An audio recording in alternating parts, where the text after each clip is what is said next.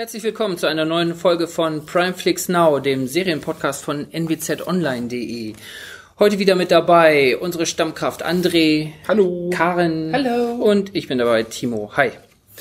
Wir beschäftigen uns heute unter anderem mit vier Blogs, ähm, eine etwas ältere Serie, die auf TNT gelaufen ist, jetzt aber bei Netflix zu sehen ist und wo wir gerade wissen, dass die zweite Staffel im Herbst wieder bei TNT zu sehen sein wird. Wir stellen Gallivant vor ähm, auf Amazon, eine Ritter-Musical-Serie, die uns Karin erklärt. How It Ends stellen wir kurz vor, ein Film auf Netflix. Wir stellen Glow vor, die zweite Staffel, die gerade auf äh, Netflix läuft. Wir haben, und wir haben ein bisschen Comedy diesmal im Programm. Jim Jeffries, der mit drei Specials bei Netflix zu sehen ist und Hannah Gatsby, die mit ihrem Programm Nanette gerade auch überall abgefeiert wird. Wir haben uns das auch angeschaut und sagen euch, ob sich das lohnt. Wir fangen aber an mit vier Blogs. Eigentlich eine Serie, über die schon unheimlich viel geschrieben wurde im letzten Jahr, als sie bei TNT lief. Worum geht's? Es ist eine, ja, es ist, man kann sagen, eine deutsche Mafia-Serie ähm, es geht um einen äh, libanesischen Clan in Berlin-Neukölln, dessen Oberhaupt Toni ähm, ja wider Willen in die Geschäfte der Familie nochmal reingezogen wird. Eigentlich ist er als starker Mann der Familie eher auf dem Sprung mit seiner Familie ähm, ja in die Legalität zu kommen. Geld hat er genug gemacht auf den Straßen und jetzt möchte er eigentlich so ein bisschen aussteigen. Das ist der saubere Mafiosi. Aber da ein äh, ja ein böses Clanmitglied äh, mit viel mit viel mit Drogen erwischt wird und in den Knast muss, muss er da halt nochmal die Geschäfte führen und ja, gerät wider Willen in diese, in diese Szene rein. Ähm, wir haben also vor allen Dingen ein, ein Patenfamiliendrama in dieser Serie, um, um was es geht.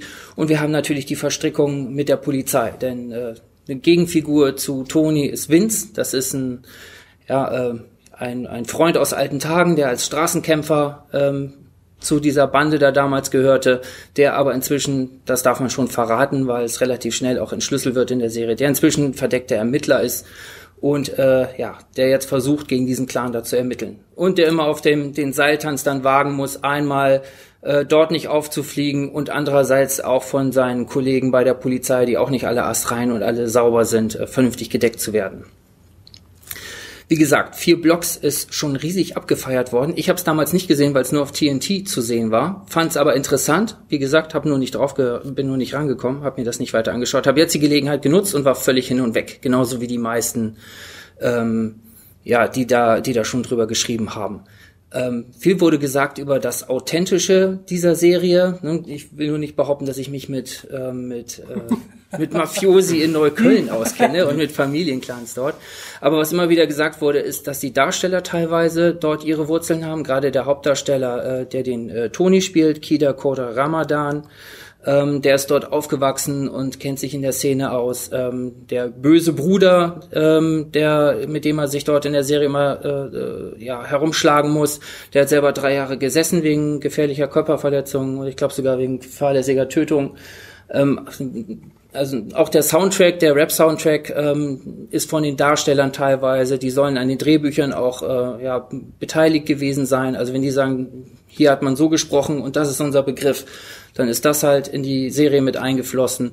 Also das nimmt man eigentlich und das nimmt man der Serie ab. Also viele Verwicklungen von dem verdeckten Ermittler, der wieder zurückkehrt, über diese Patenstrukturen, über dieses Ich will legal werden, kennt man ja irgendwo, überall merkt man so ein bisschen auf, das hat man auch schon in den Patenteilen oder so gesehen. Aber diese Serie ist total authentisch und total spannend. Also lange nicht mehr eine Serie so, so direkt durchge, durchgebinged, ähm, weil man einfach wissen will, wie es weitergeht, weil die Figuren unheimlich glaubhaft sind, weil die toll gespielt sind, weil die toll geschrieben ist, diese Serie. Ähm, für mich ganz ganz, ganz weit vorn, was Serien angeht. Das ist wirklich mal ein Stück, wo man ein Thema hat, mit dem man eigentlich gleich liegt mit, mit internationalen Serien und wo man nicht sagen muss, äh, da ist irgendwie blöd abgeschrieben worden oder blöd abgekupfert und das kriegt man international viel besser.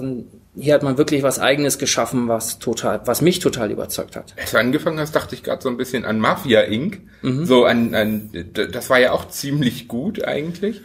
Aber wenn du weiterredest, das scheint doch was Eigenes zu sein. Also das Konzept so habe ich bisher noch nicht großartig es wurde mit, gesehen. Es wurde mit Gomorra verglichen. Das habe ich aber nicht gesehen. Das ja, das ist, ich weiß ja nicht, also wie du erzählt hast, Parallelen, aber ich weiß nicht, das, das klingt echt interessant, weil ich weiß, hast du, wie viel Recherche hast du reingesteckt? Wie authentisch sind die Leute dahinter oder ist das mehr PR? Ziemlich, nee, nee, das ist nicht nur, das ist nicht nur PR. Und es, es überlagert sich dann ja sowieso wieder. Also was, was ist jetzt wirklich, vieles hast du ja auch schon in, in diesen Hip-Hop-Songs. Ne? Da fragt man sich ja auch schon immer, die, die basteln ja auch immer ihren eigenen Mythos dann zusammen. Und dann gibt's vielleicht eine wahre Vorlage oder einen wahren Grund, aber dann gibt's eben auch die Art, wie es dann präsentiert und ausgespielt wird. Ähm, für mich sind's, also ich glaube, dass da vieles authentisch ist. Jetzt eine der neueren Kritiken, gerade wird ja über die zweite Staffel viel, viel geschrieben. In diesen Tagen jetzt, weil rausgekommen ist, dass am 11. September bei TNT die zweite Staffel startet.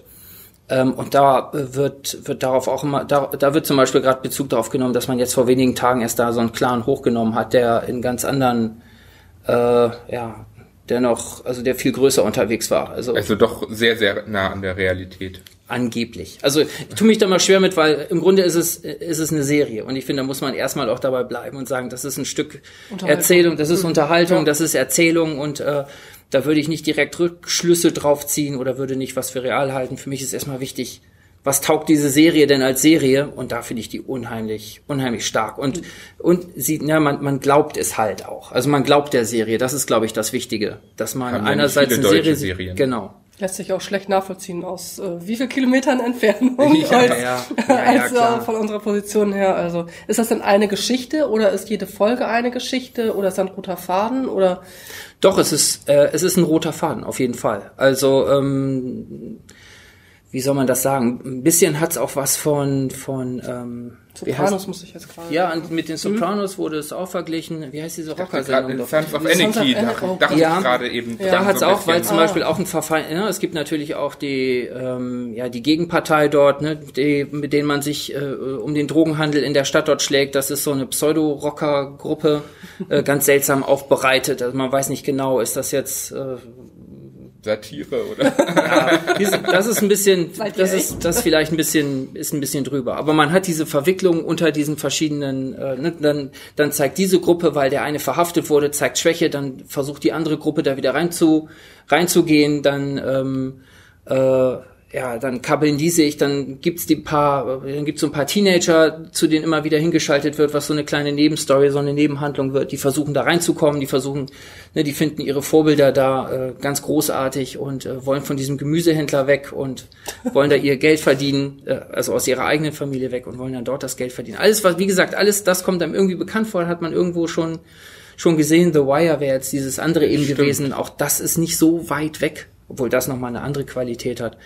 Und das, äh, nee, über diese sechs Folgen, jeweils etwa 50 bis 50 Minuten bis eine Stunde lang, das ist eine Geschichte, in der es vor allen Dingen, der rote Faden ist vor allen Dingen ähm, dieses Katz-und-Maus-Spiel zwischen Toni und seinem alten Kumpel Vince, mhm.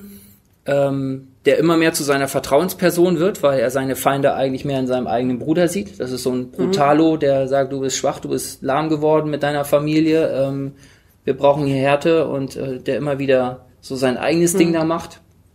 Ja, und Toni vertraut immer mehr Vince und Vince muss halt Kurios. immer mehr muss halt ist halt immer äh, die die Lage wird halt immer gespannter äh, wie viel kriegt er mit? Bei was macht er noch mit wenn es um Schutzgelderpressung geht in Neukölln wo er auch wo er auch von ihm gefordert wird jetzt hier ist ein Hammer und jetzt geh da mal rein und äh, sorgt da mal für klare Verhältnisse. Da ja. weiß man wie es läuft. Ja. Also es, es ist auch eine es ist auch eine, es ist auch eine harte Serie aber auch damit, ne, also es gibt auch harte Gewaltszenen, aber auch das nicht drüber. Auch das wird nicht falsch oder oder äh, ja unglaubhaft oder äh, pornografisch, wie das bei manchen Gewaltinszenierungen ja ist.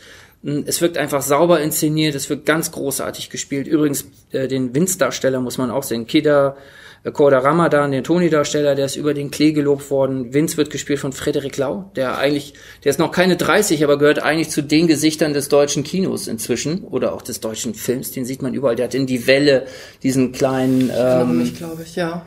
Äh, äh, so den, den gespielt, der immer außen vor ist. Mhm. Der Verlierer, der dann total bei dieser Welle mhm, dann, ja. dann abgeht.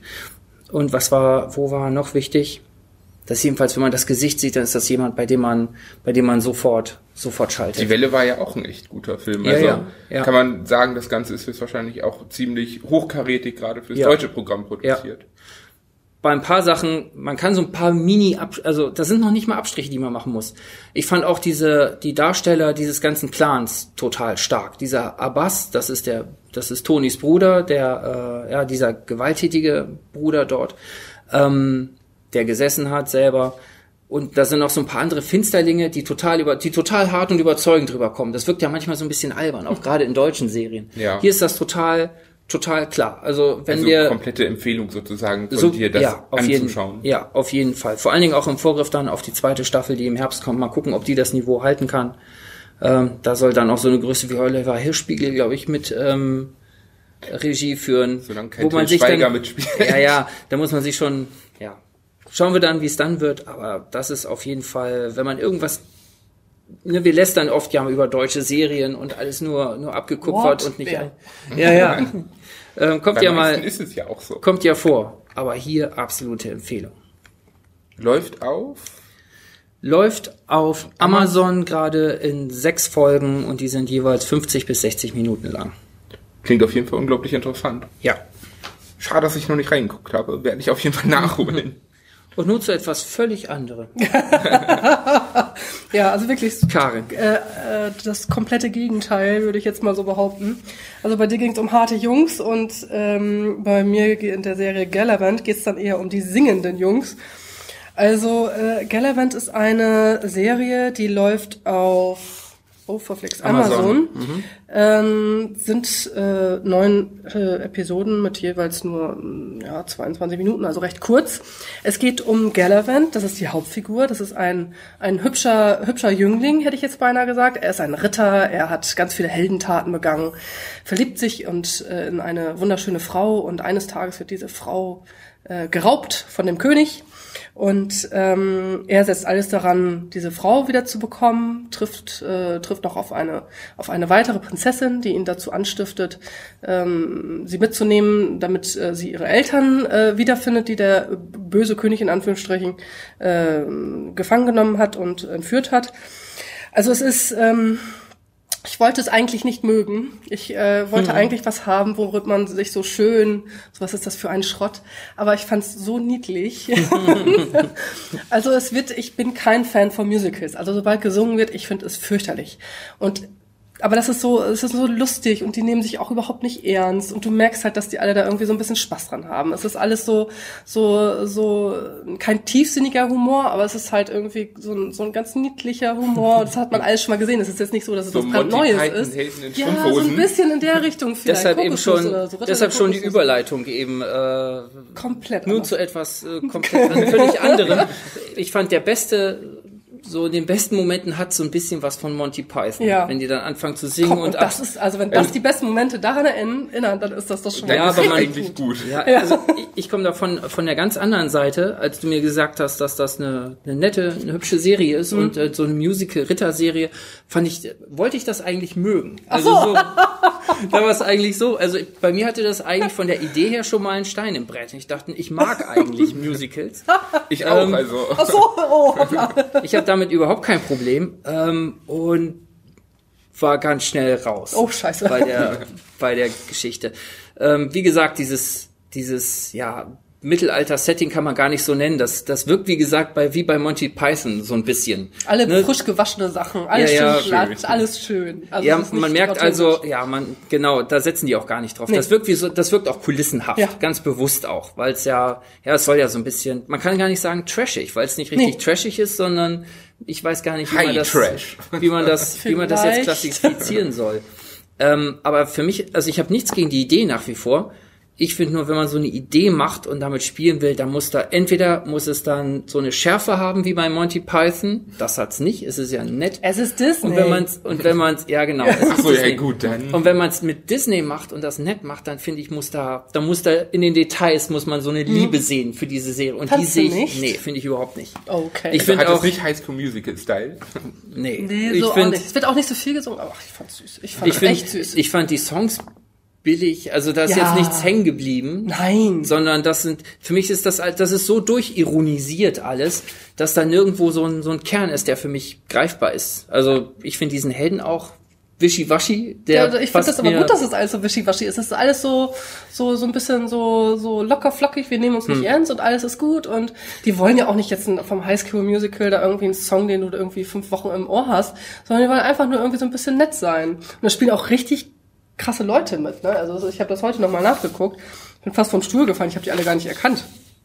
Du hast sie wahrscheinlich gar nicht gesehen, weil du viel zu früh abgeschafft hast. Ja, zwei, drei Folgen äh, habe ich geschafft. Ähm, ich gedacht, oh, bei John dem Stamos, hast du den noch gesehen? Das ist der Ritter. Echt? Ja, ja, guck der, an. Der ist ja von ähm, hier. Full House. Äh, Full House. Ja, genau. ja. Ach, ist das der, der im Turnier gegen ihn kämpft? Ja, ich Der kam mir bekannt erkannt. vor äh, in seinem Helm. Man sieht ja auch nur so dieses äh, fünf ja. Tage bärtige Gesichter ja, genau. kurz rausgrien. Ach, der war das. Okay, ja. ja. der kam mir bekannt vor, aber ich konnte ihn gar nicht zuordnen. Und äh, Ricky Gervais war auch mit dabei äh, mhm. als Zauberer. Und wen haben wir da noch?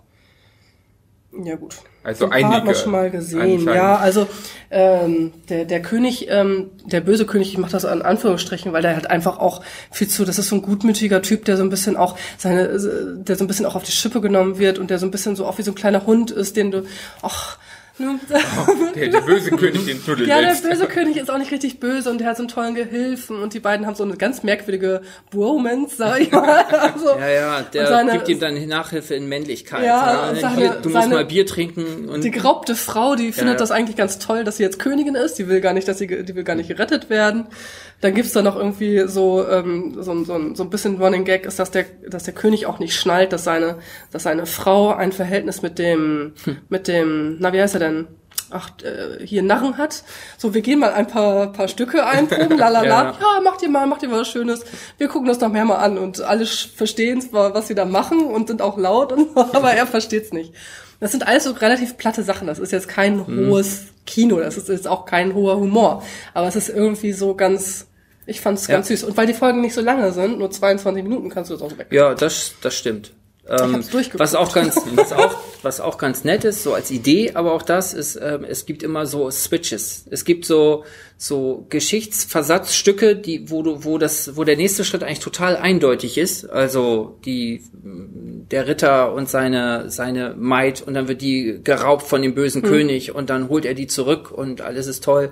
Aber diesmal wir gleich, nee, die sagt sich, mhm hier bin ich reich, super, ja. ich bleib hier.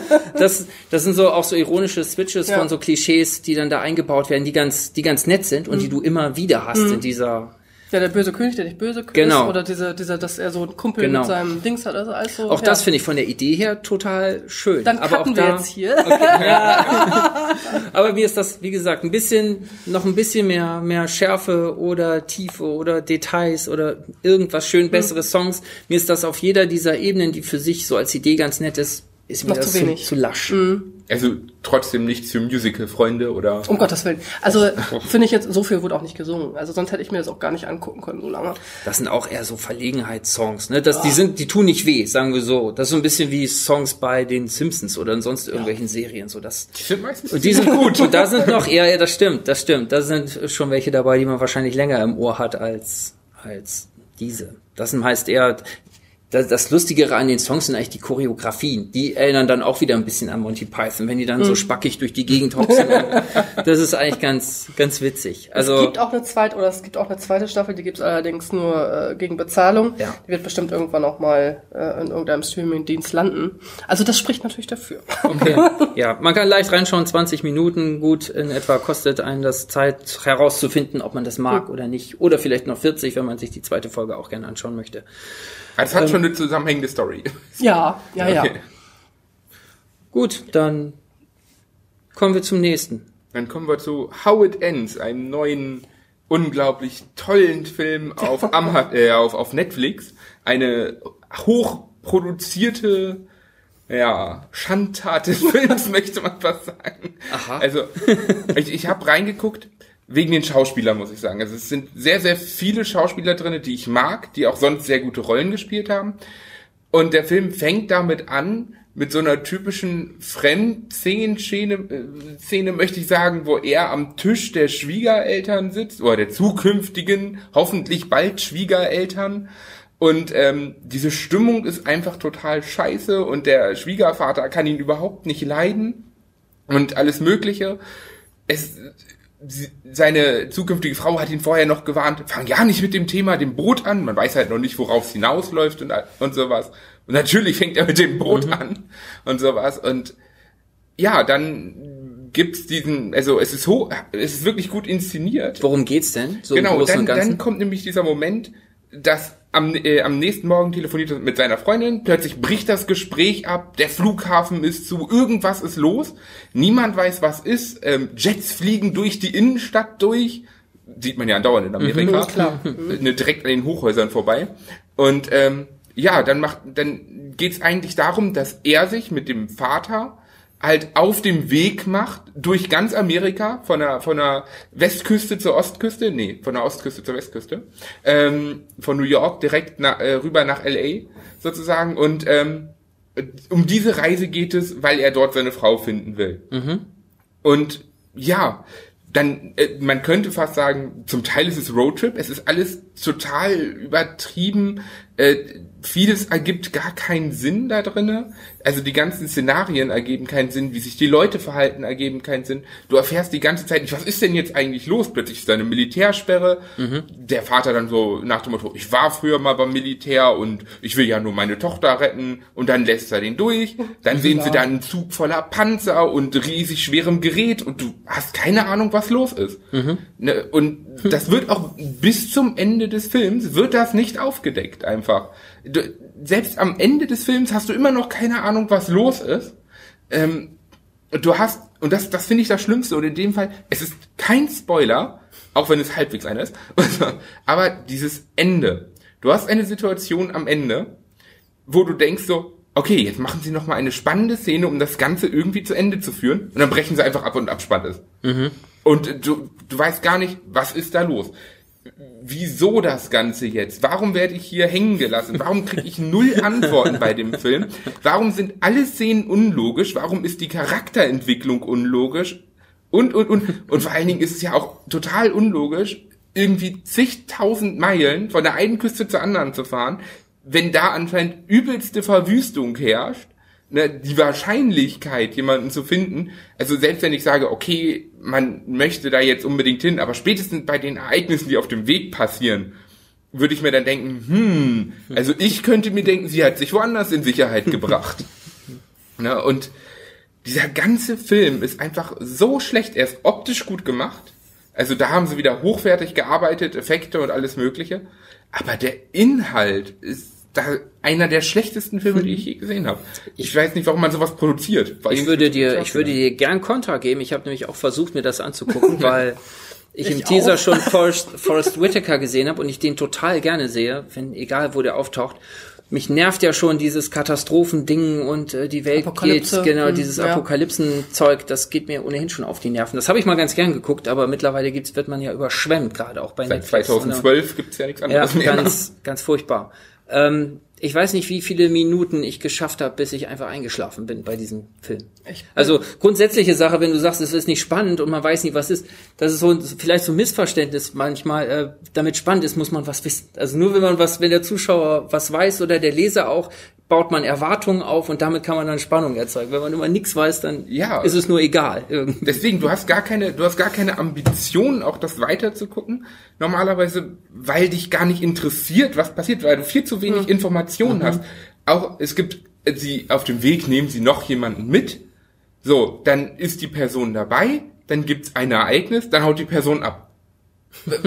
und eigentlich hätte man diese komplette Person da rausstreichen können. Sie hat dem Film nichts gebracht, sie hat dem Film nichts gegeben, es gab keine Charakterentwicklung es gab nichts dabei, was irgendwie Sinn macht, weil niemand hat sich anders verhalten, niemand hat sich verändert. Es gab keine neue Story zu erzählen, weil sie hat was angedeutet, aber sie kam dann auch nicht zum Punkt und bevor sie irgendwas erklären konnte, war sie war wieder weg. Ja, super. Also ich habe ich hab auch versucht, das anzugucken. Ich bin auch dabei eingeschlafen. äh, ich habe es auch nicht geschafft. Also ich habe äh, Forrest, ach, Forrest, äh, Forrest Whitaker. Und mir war das auch so egal, als ich da am nächsten Tag drüber, ach so, du bist einmal eingeschlafen hm, ja, guckst du mal besser was anderes, weil, ach Gott, so wirklich interessieren. Schönes Stichwort, Karin. Sag was? uns doch einfach, genau. was wir uns stattdessen angucken sollen. Stattdessen solltet ihr, und zwar gibt's den nämlich inzwischen bei äh, Netflix auch drin, Walter Mitty schauen. Ist schon ein bisschen älter, wurde damals riesig gelobt. Ich habe ihn leider nicht im Kino gesehen. Inzwischen bereue ich es, nachdem ich ihn gesehen habe. Und zwar ist der mit Ben Stiller. Und ähm, auch von Ben Stiller, oder? Der ist auch von ihm produziert. Und ich finde Ben Stiller Filme meistens ziemlich gut. Und der ist unglaublich genial. Er arbeitet bei einem großen Verlag. in, in Wir sind einem kein großer Verlag. Nein, in nicht, nicht bei uns. In einem, in Hier einem sitzt nicht Ben Stiller hinter dem Vorhang und ja. äh, zielt auf uns. Und ähm, hat und ist dort in der in der Fotoentwicklungsabteilung, was Negative angeht. Ja, und die, dieser Verlag, also die Zeitschrift soll geschlossen werden, komplett auf Online-Medien umgestellt werden. Und er begibt sich sozusagen dadurch, durch äh, verschiedene Umstände, auf die Reise seines Lebens. Und er ist sonst jemand, das, das wird gleich ganz am Anfang des Films klar, er ist jemand, der lebt größtenteils in seiner eigenen Traumwelt. Er ist ein, ein absoluter Niemand, könnte man sagen. Er arbeitet, er geht dahin, geht wieder weg. Er hat keine Hobbys, gar nichts eigentlich. Er hat kein großartiges Leben. Er hat nichts im Leben gemacht, was er wollte. Er hat immer nur so vor sich hergelebt aber in seinen Gedanken und in seinen Fantasien passieren immer wieder unglaublich tolle Sachen. Er, er steht einfach so am Bahnsteig und plötzlich fängt eine riesen Action-Szene an, die total übertrieben ist und total bekloppt ist, ohne Ende und man kann darüber einfach nur lachen und plötzlich dann so steht er wieder da und alles nur in seinen Gedanken und das passiert andauernd, aber die Bilder dazu sind ziemlich gut mhm. gemacht. Und dieser ganze Film handelt eigentlich von, von seiner Reise, die er dann antritt und wie er sich verändert auch dabei. Und das ist extrem gut gemacht, super glaubbar umgesetzt, eine tolle Geschichte mit einem richtig, richtig tollen Ende, mit viel zum Mitnehmen, auch zum Nachdenken, mit Humor drinne und Bildern, meine Fresse, sind mhm. die klasse. Also optisch haben die da einen aus dem Hut gezaubert, weil er natürlich versucht, ein, ein, ein verschwundenes Negativ zu finden mhm. von einem der besten Fotografen der Welt, der die Quintessenz seines ganzen Lebens in einem Bild festgehalten mhm. hat. Und das hat er verloren, so ungefähr. Und das muss er jetzt wiederfinden. Mhm. Und als jemand, der sonst nie das Büro verlässt, so ungefähr, sich dann auf eine Reise zu begeben, ist dann schon was Besonderes. Und es ist der Hammer. Hm. Äh, klingt total toll und ich schäme mich jetzt fast ein bisschen, dass ich den noch nicht gesehen habe, denn, denn ich mag Ben Stiller eigentlich auch. Ich finde, dass der nicht nur als, als, ja, nicht nur in irgendwelchen Trash-Comedies äh, toll rüberkommt, sondern dass das auch ein ordentlicher Darsteller ist. Ich sehe den auch in, in solchen Rollen total gerne. Ähm, mich hat, mich hat bloß immer der Titel so ein bisschen abgehalten. Ich mag diese Titel nicht mit ein Wunder, ja, das, das hier ein Leben, des Walter Ja, ja, das, das schreckt mich immer so ein bisschen ab. Das ist für mich sofort die Kitsch-Schublade ja. und äh, dann stecke ich es dahin und dann, obwohl ich damals auch gesehen habe, dass der, dass ich mag Ben Stiller, dass dass die Kritiken gut sind und auch ich glaube auch eine Freundin von mir hat äh, hat den über den Klee gelobt und fand den total großartig. Das ist wirklich noch mal. Äh, ich habe den wegen dem Titel damals auch Hinweis. nicht geguckt, weil mhm. das einfach für mich nicht, nicht sagen war, es hat mich abgeschreckt. Ich dachte, jetzt kommt wieder so ein blöder Film, der einfach nur einen auf Comedy macht und mit nichts drinne. Und gerade wenn man selber sehr, sehr viel fotografiert wie ich, mhm. dann ist dieser Film noch mal eine Ecke besser. Und es sind einfach die, ich habe ihn jetzt, glaube ich, zweimal schon gesehen in der Zeit, weil ich ihn so gut fand, dass ich ihn noch mal mhm. sehen wollte. Und ich werde ihn mir wahrscheinlich noch ein drittes Mal selbst anschauen, weil ich finde, der Film hat so viel Schönes zu entdecken und so viel Schönes zum Nachdenken und hat ein Drehbuch, was glaube ich sogar ausgezeichnet wurde und das zu Recht. Mhm. Man, das ist ein Film, wenn man wirklich nicht weiß, was man schauen sollte, dann den auf jeden Fall schauen.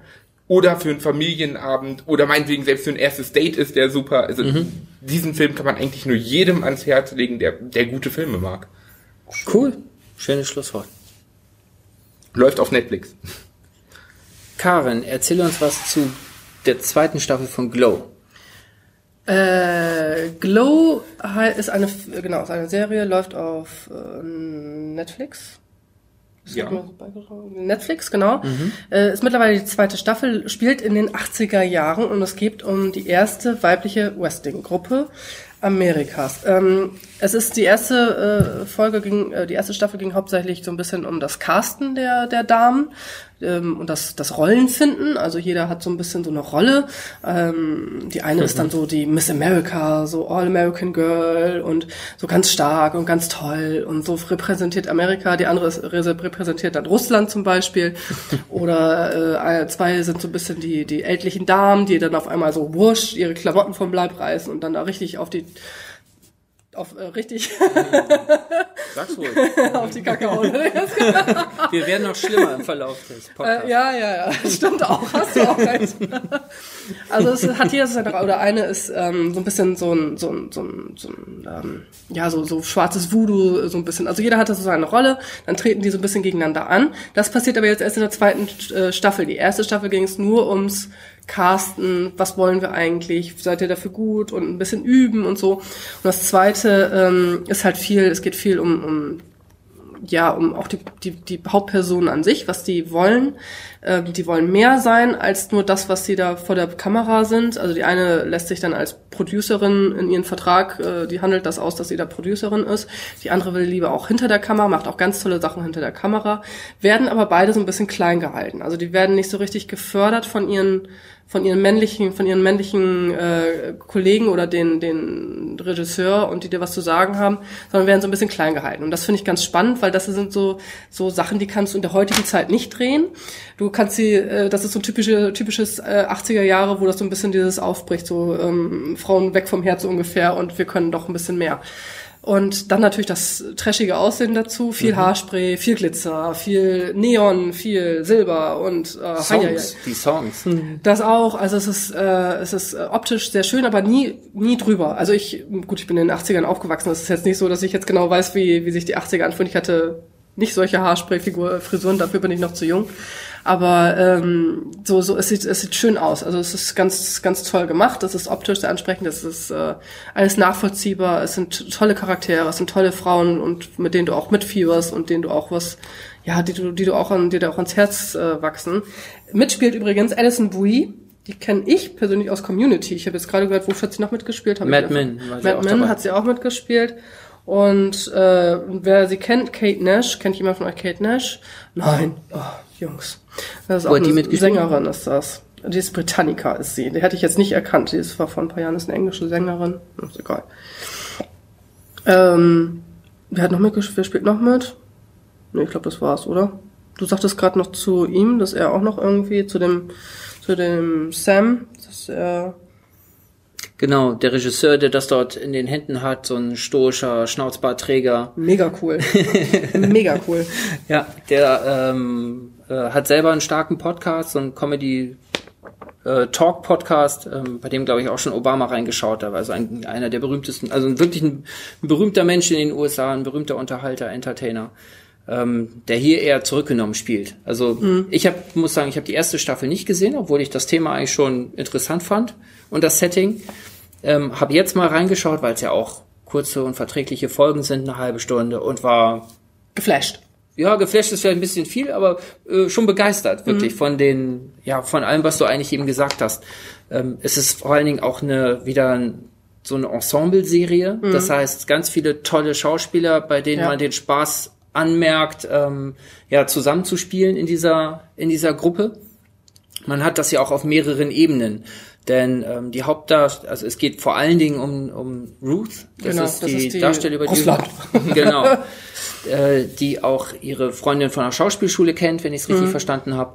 Ja, das sind ganz schwierige Freundschaften. Die eigentlich, mhm. die eigentlich einen anderen Anspruch haben, also mhm. die nebenbei auch gerne über, über, mal kurz über Tschechow reden und dies und mhm. jenes, sich über Jahre irgendwo durchgetingelt und durchgeschlagen haben und jetzt halt bei dieser komischen Wrestling-Show gelandet sind. Also es sind keine Frauen, die Wrestlerinnen sind, sondern es sind alles irgendwie so andere Charaktere, ja. Schauspieler, eher abgebrochene Schauspielerinnen, die halt eben nicht das große, die große Star-Karriere gemacht haben, sondern die eben das jetzt im Fernsehen ja. machen. Auch der Regisseur ist jemand, äh, auf dessen Jugendwerk da zurückgeblickt wird und wo manchmal, äh, wo beschrieben wird, was für ein Enthusiasmus er mal hatte und äh, was für einen Anspruch er hatte und jetzt ist er eher... Der hat früher, glaube ich, Horrorfilme Ja, ja, gemacht, genau. Ne? Ja, so ja, Independent Horrorfilme, Horrorfilme für, für eine, für eine ganz spitze Zielgruppe und jetzt äh, schlammt er halt den Kram da zusammen und äh, ist, sagt aber auch selber, ich bin ein alter, unsicherer Mann, sagt er mal, ähm, und deshalb hält er die auch kurz. Hm. Ähm, also ja. es ist nicht nur einseitig von der Seite gesehen, dass die Frauen dort eben kurz gehalten werden und nicht zum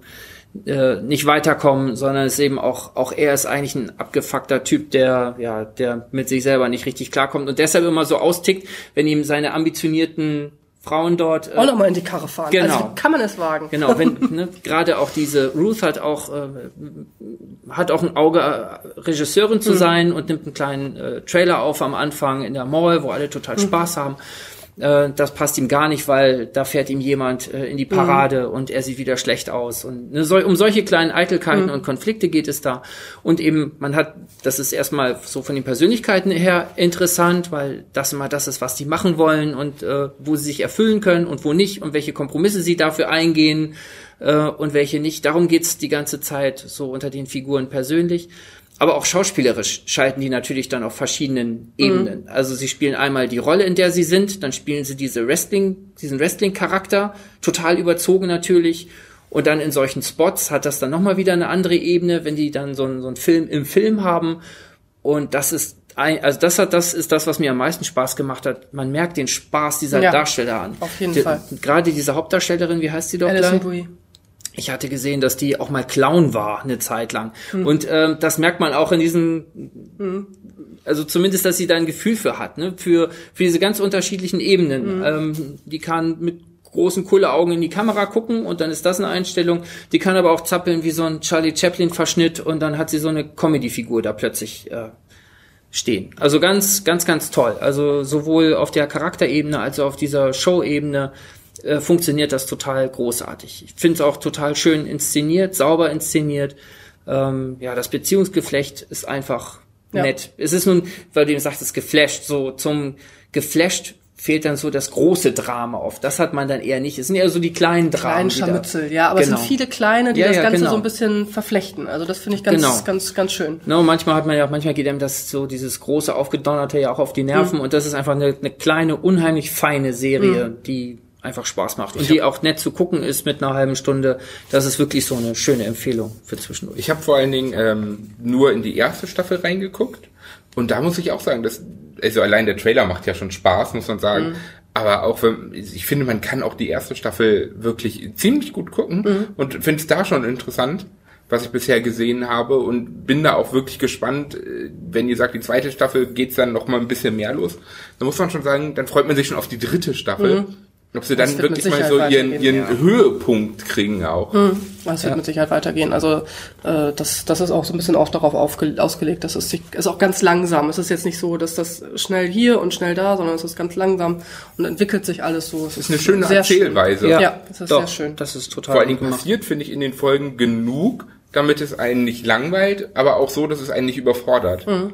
Ja. Das finde ich auch sehr, sehr gut gemacht. Und gerade mit dem Thema, das gab es ja vorher noch nicht so wirklich Frauenwrestling in nee. irgendwelchen Sachen. Und vor allem nicht in, in, in dieser Aufmachung.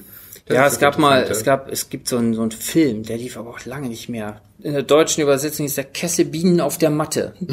so ein typischer, äh. so eine, ja, der ist nicht so, so schlimm, wie der Titel das vermuten lässt. Von Robert Aldrich, glaube ich sogar. Okay. Also wirklich so ein alter Veteran des Kinos, so der 60er und 70er Jahre. Der Film ist, glaube ich, von Anfang der 80er. Da spielt Peter Falk, spielt den Manager okay. dort. Also es ist wirklich ein Hollywood-Film. Also ja. da kann man sich schon denken, dass es nichts Vielleicht ist das für die Inspiration gewesen. Das ist. Aber das Thema ist also. Das ist glaube ich von 82 hm. oder irgendwie sowas aus der Gegend. Das Thema ist sonst komplett neu, muss man sagen. Ja, ja. Sehr schön. Also klare Empfehlung. Ja. Uneingeschränkt.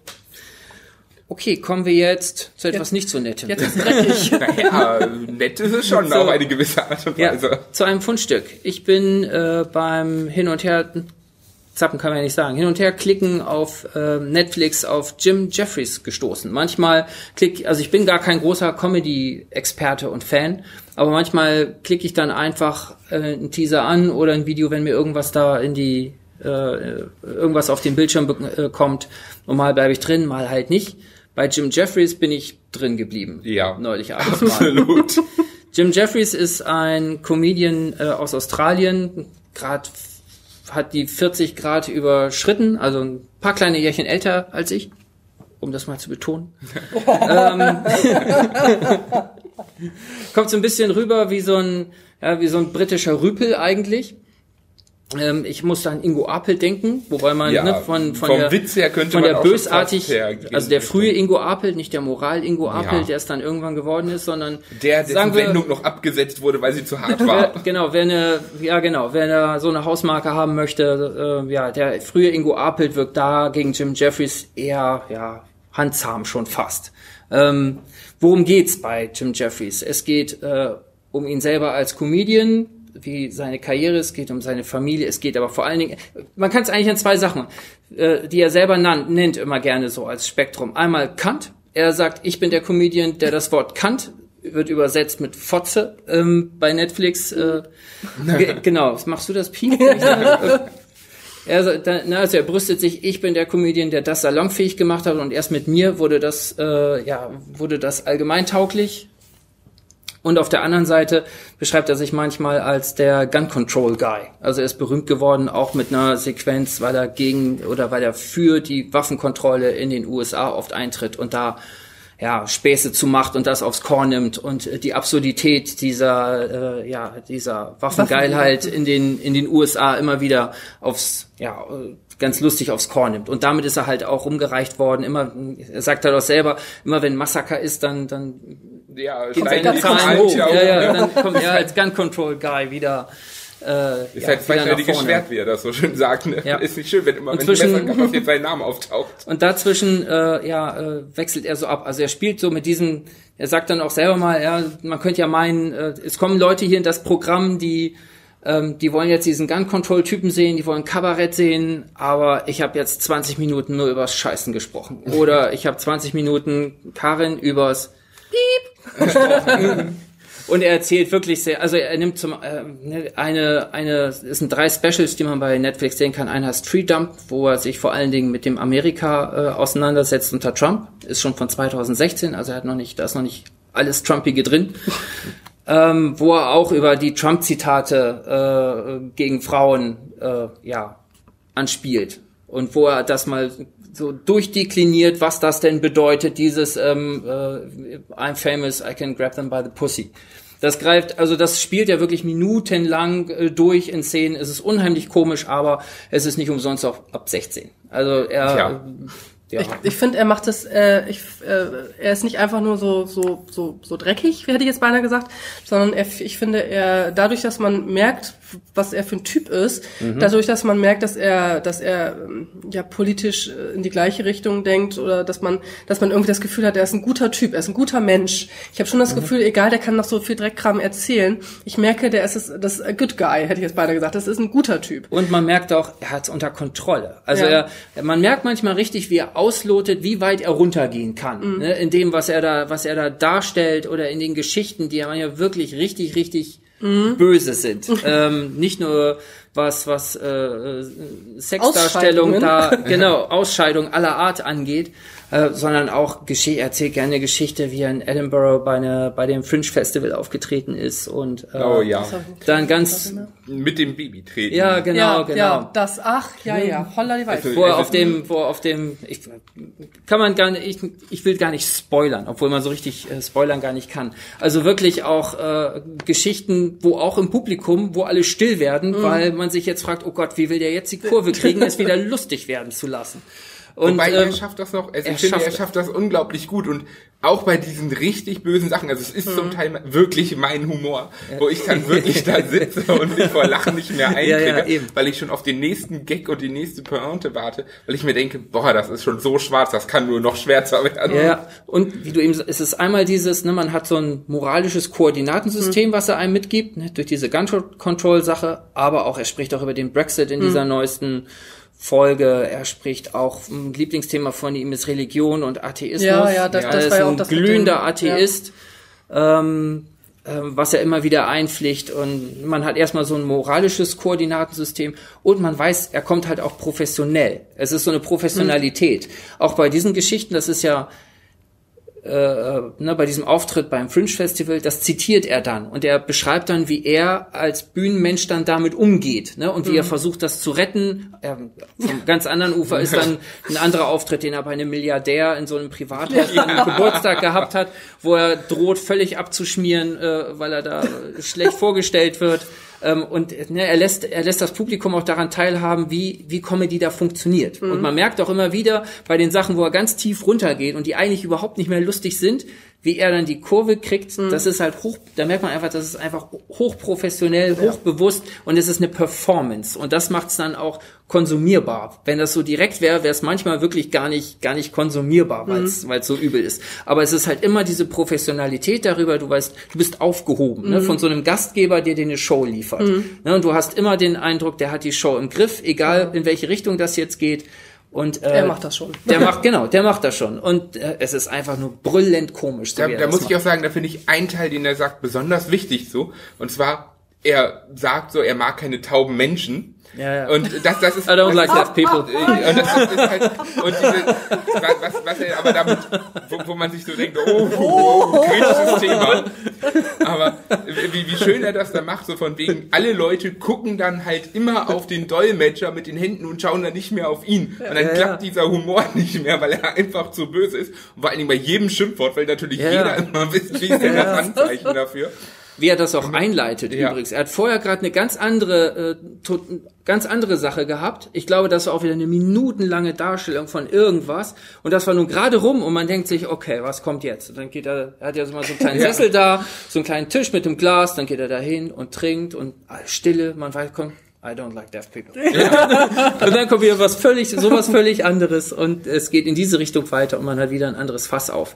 Und er macht das einfach, ja, virtuos. Ja, auf jeden Fall. Und vor allen Dingen ist, bei ihm finde ich es auch richtig gut. Es sind halt lange Geschichten, die mhm. viele Witze drin haben, was viele Comedians ja gar nicht mehr machen. Viele arbeiten einfach nur so mit kurzen, mhm. kleinen Gags mhm. und sowas.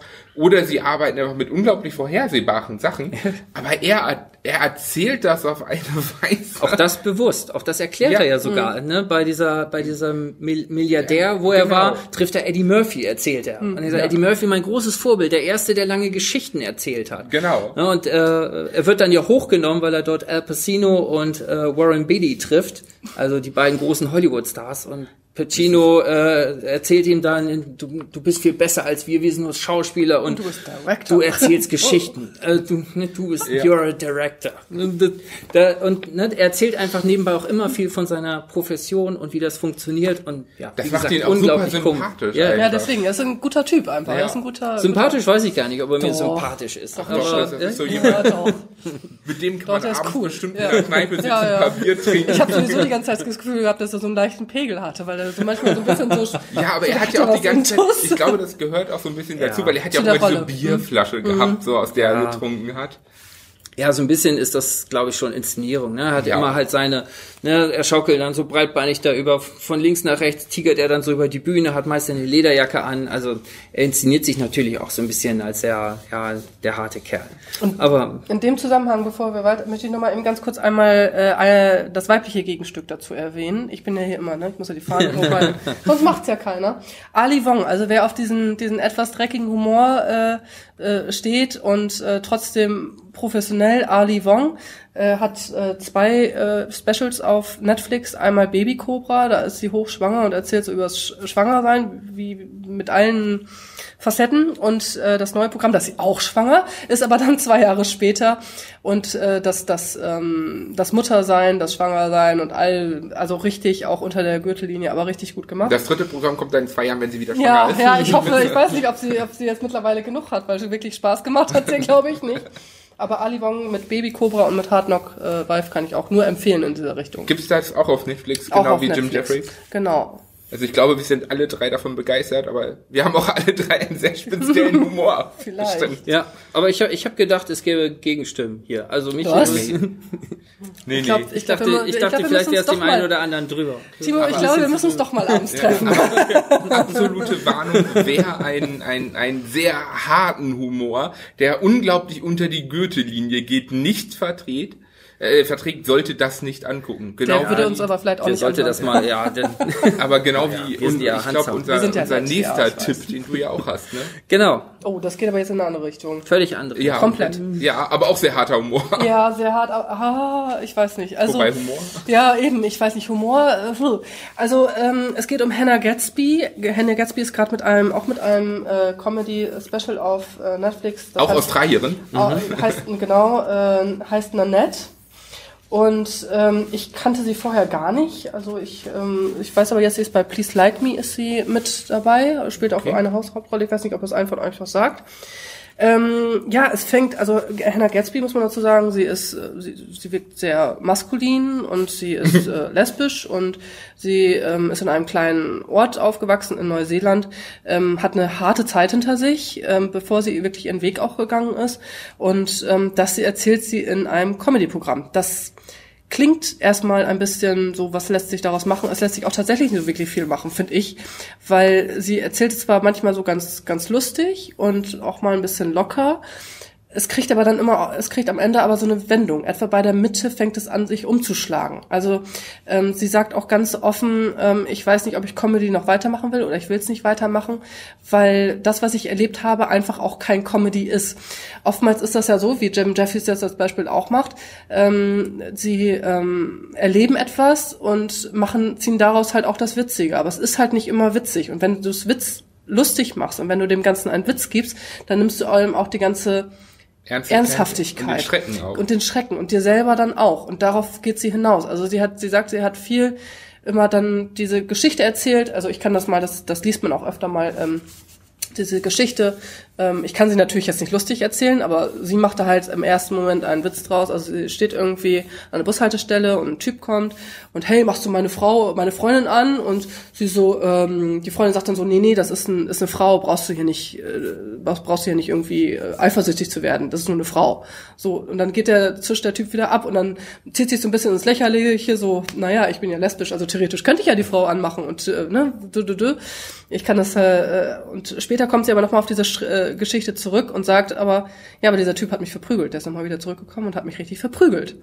Und dann hast du, hast du halt nicht mehr dieses Lustige, sondern dann hast du halt diese, diese Ernsthaftigkeit. Und du merkst, was sie da eigentlich, was sie da, was, was das für ein Schmerz dahinter auch ist, in so einer Kleinstadt aufzuwachsen, nicht akzeptiert zu werden, dass, dass das nicht halt lustig ist, was sie erlebt hat.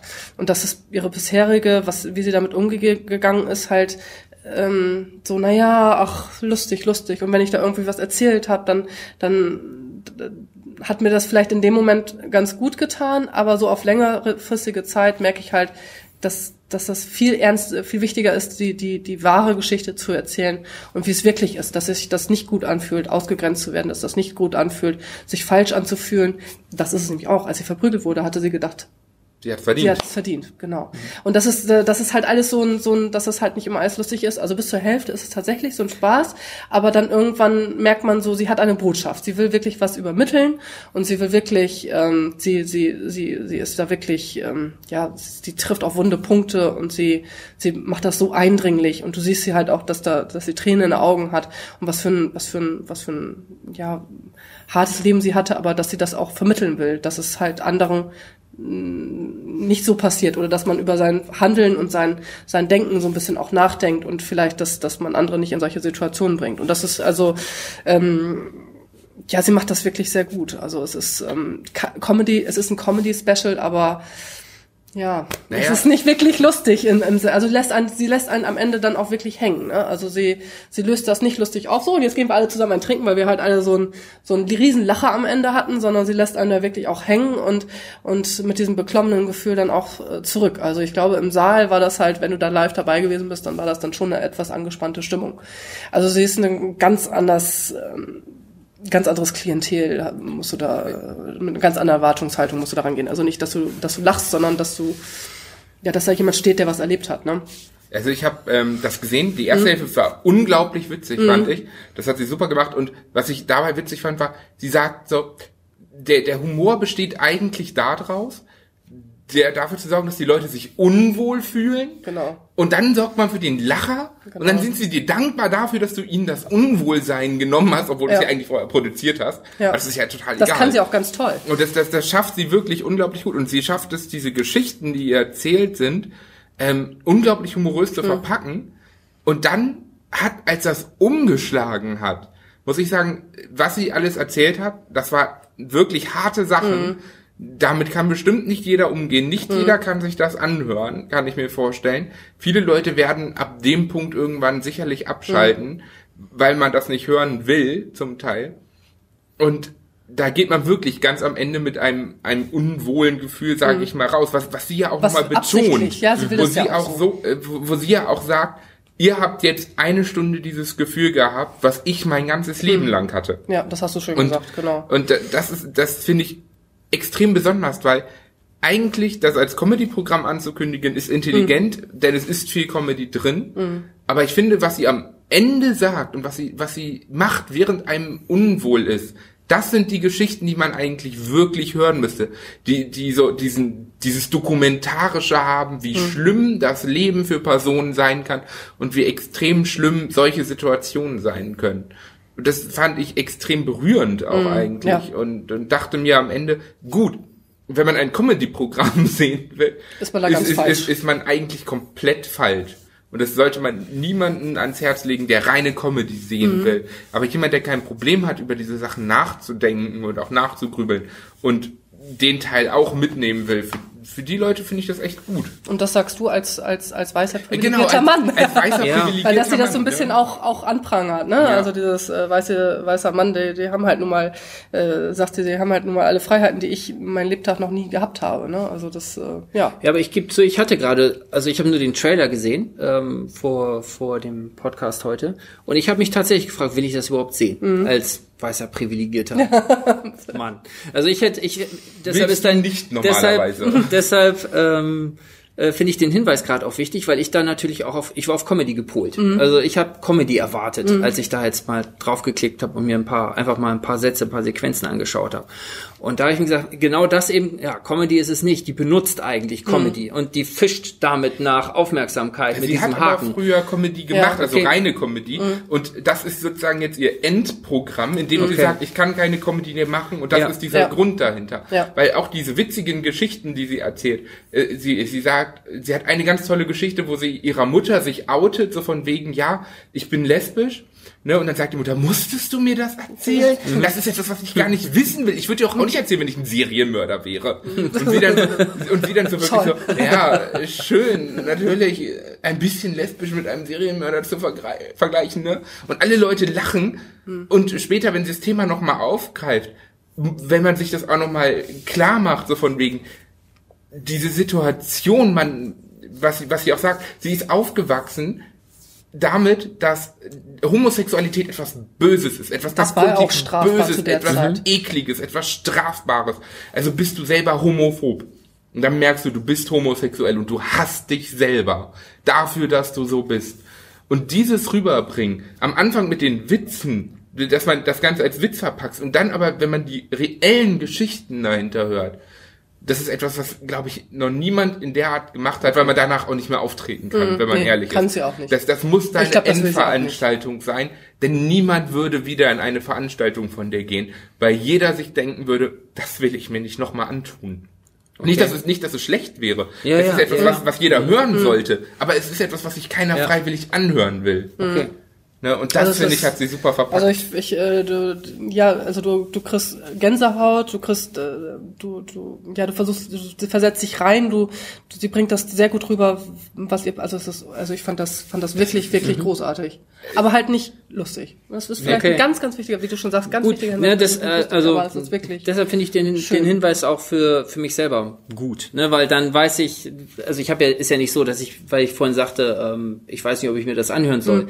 Das Thema ist natürlich schon interessant, aber ich wüsste nicht, warum ich mir so eine Comedy an ja. Hm. angucken sollte. Ne, denn ich, äh, ja, auch wenn das, auch, auch wenn das, wenn das total, äh, wenn das natürlich total persönliche und und äh, schwere, äh, ein schweres Schicksal dann ist, ähm, es ist ja nicht so, dass es solche Geschichten nicht schon gäbe und dass man die nicht schon gelesen hätte. Hm. Äh, da würde mich dann eben auch interessieren, wie ist jetzt diese Form anders, in der sie das bringt. Denn ähm, das ähm, gibt's ja nicht in nur in nee. Australien, sondern solche Geschichten gibt's ja auch hier vor mhm. der Haustür genug. Das ist ja.